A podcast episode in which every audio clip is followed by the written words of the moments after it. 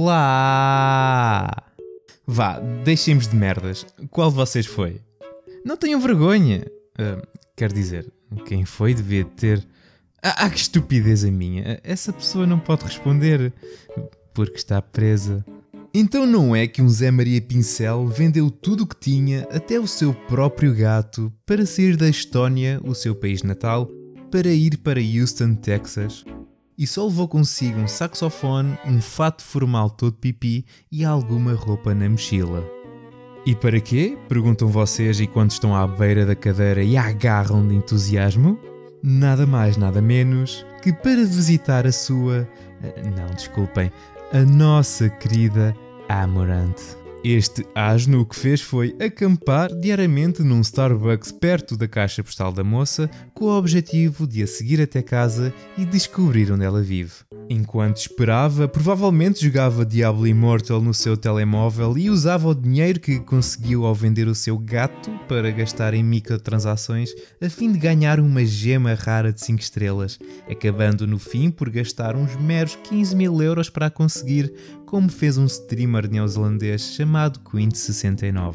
É por causa de gente como estes seres vivos que o Diablo Immortal conseguiu amealhar 24 milhões de dólares em duas semanas só com a versão mobile. É só controvérsias em torno do sistema de monetização, mas a realidade é que a Blizzard tem andado forte em meter guito na algibeira, porque as pessoas pagam, mesmo tendo um user score de 0.4 no Metacritic. E este Toino esteve também quase a gastar 10 mil dólares no Tekken 2, o clássico da PlayStation 1, que está disponível através da PS Plus Premium para a PlayStation 4 e 5, mas também pode ser comprado por quem não aderiu ao serviço. Esta abécula não percebeu que era só um erro que a Sony acabou por resolver e colocar o preço certo, que é um bocado menos que 10 mil dinheiros. Bom, como eu estava a dizer, ele ganhou algum dinheiro com tudo o que vendeu, é verdade, mas acabou por gastar a maior parte no Diablo Immortal. E como não estava a trabalhar porque tinha de ficar no Starbucks o dia todo para ver se a Amorance aparecia, a solução dele foi aproveitar a queda do valor das micromoedas para comprar uma ou duas gráficas e assim deixar a minerar bitcoins com a esperança de voltarem a valorizar um dia porque por causa disso já começamos agora a ver que locais como o eBay a vender muitas das mais populares gráficas mais baratas do que as que encontramos nas outras lojas, não sendo necessário vender um rim e um testículo para adquirir uma. Mas não, não fazia isso no Starbucks, claro, fazia isso através num quarto de hotel, onde também tinha perfeita visão da caixa postal a partir da sua janela. Isto não foi um dia, atenção, foram 44 por isso convinha ter um sítio para fazer OO. E no hotel, para passar o tempo, jogava FIFA 22, que comprou de propósito para a ocasião, para mais tarde descobrir que vai estar na EA Play e no Game Pass Ultimate na próxima semana, para não falar que foi oferecido na PlayStation Plus no mês passado. Ai ai, este ignóbil não tem remédio. E, e por este andar, eh, mais vale meter isso free to play, não? Bom, volta e meia o imbecil enviava vídeos dele todo nu a dançar uma dança inspirada naquela cena do Buffalo Bill no filme Silence of the Lambs. E eu estúpido, como não vi o filme, fui ver que cena era essa. E, e posso dizer que nessa noite tive muitos uh, momentos de azia. Enquanto ela respondia a dizer não, que não o queria conhecer e que não queria que ele fosse à sua casa, ele respondia Shhh não mintas, minha noiva. Comportamento completamente normal vindo de uma pessoa lunática. Isto é mesmo cenas a jogo de terror, tipo Resident Evil 7, que recebeu gratuitamente um update para PC, Xbox Series e PlayStation 5, que além da resolução ficar a 4K, o jogo corre a 60 frames por segundo com Ray Tracing, melhorando a iluminação de algumas cenas, usa o áudio 3D da PlayStation 5 e também é compatível com as funcionalidades do DualSense, mas para quem comprou o jogo para os pobres que têm o jogo através da PlayStation Plus Collection, algo ao alcance dos jogadores com o PlayStation Plus Essential na PlayStation 5, não foi atualizado. Por isso, se quiserem, paguem! A razão? Simples: dinheiro. Dinheiro que também é preciso para comprar o remake do The Last of Us Part 1 que vai sair no dia 2 de setembro e que vai custar 80 balas. 80 euros por um remake que ninguém pediu e que eu não vou dar.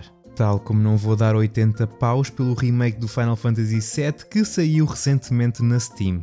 Nem com os 29% de desconto, acabando por ficar a 56,79€, que é a promoção que está a decorrer neste momento até dia 23 de junho.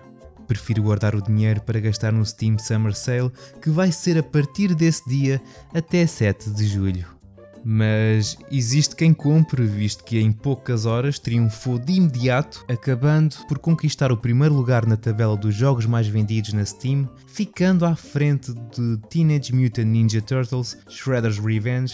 Esse GOTY lindo e perfeito, comprem, joguem e está no Game Pass.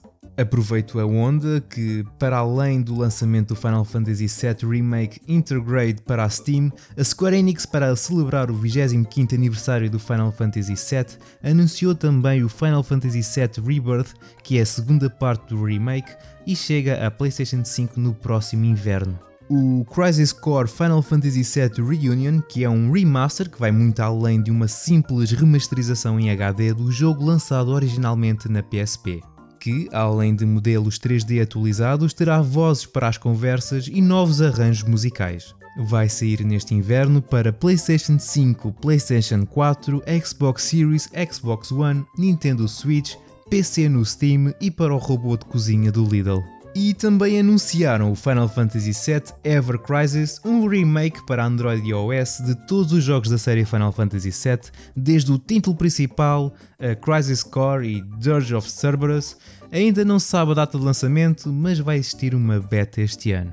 O que não vai ser este ano, provavelmente, é o jogo em que a Treasure está a desenvolver, que alegadamente é um jogo muito pedido.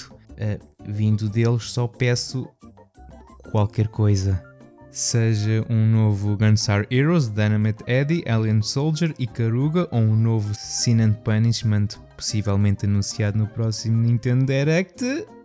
Ah, que não este, dedicado ao Xenoblade Chronicles 3, que foi hoje a data do lançamento deste episódio. O que também não vai ser este ano é um novo Lollipop Chainsaw, esse jogo incrível com uma cheerleader de motosserra a desmembrar zombies enquanto tem a cabeça do namorado preso no cinto da mini saia, lançado originalmente na PS3 e na Xbox 360. O Yasuda, ex-CEO da Kadokawa Games, criou uma nova companhia chamada Dragami Games e escreveu no Twitter que Lollipop Chainsaw está de volta pela Dragami Games.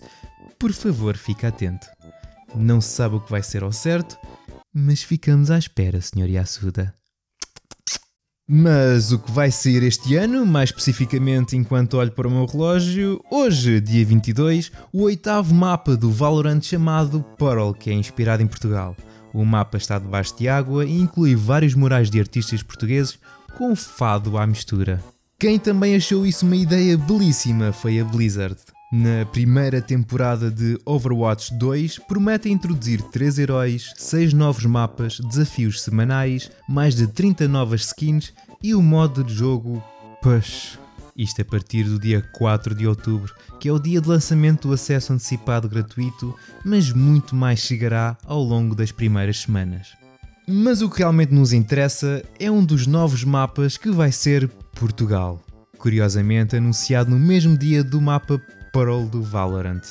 No anúncio é possível ver várias peças reminiscentes de Portugal, como as construções em pedra, os azulejos azuis e brancos, o elétrico, a famosa guitarra portuguesa e até a calçada portuguesa. Para complementar, é possível encontrar uma bandeira portuguesa hasteada num dos edifícios centrais. E ao fundo, ver um castelo que em muito se assemelha às muralhas do Castelo de São Jorge em Lisboa. Cada temporada dura cerca de 9 semanas, ou seja, a temporada 2 vai começar no dia 6 de dezembro, que vai trazer mais coisas que ninguém quer saber porque Portugal quer. Ai ai, eh, o que é que eu estava a falar mesmo? Ah, o anormal acabou por ir à casa da Amorant, tentou durante 33 minutos entrar em sua casa, que foi o tempo que demorou a polícia a aparecer, ela tinha a sua própria segurança armada, caso o perseguidor conseguisse entrar, mas foi apanhado antes, deportado para o seu país e preso. Fim. That's all, folks. Ah, antes de terminar, a Microsoft encerrou o suporte ao Internet Explorer na passada quarta-feira, colocando o seu famoso navegador das internets na reforma depois de quase 27 anos. Por isso, venho agora vos pedir que façamos um minuto de silêncio ao melhor browser daquilo que fazia melhor que todos os outros, que era o download do Google Chrome. Descansa em paz. Pronto, já chega. Tchauzinho.